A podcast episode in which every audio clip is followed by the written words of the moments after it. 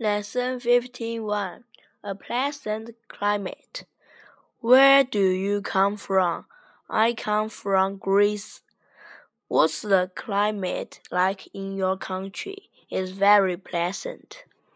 What's the weather like in spring? It's often windy in March. It's always warm in spring, April and May, but it rains sometimes. What's it like in summer?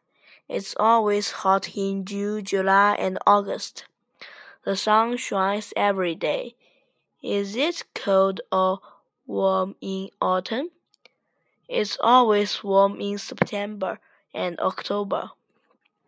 It's often cold in November and it rains sometimes. Is it very cold in winter? It's often cold in December, January, and February. It snows sometimes.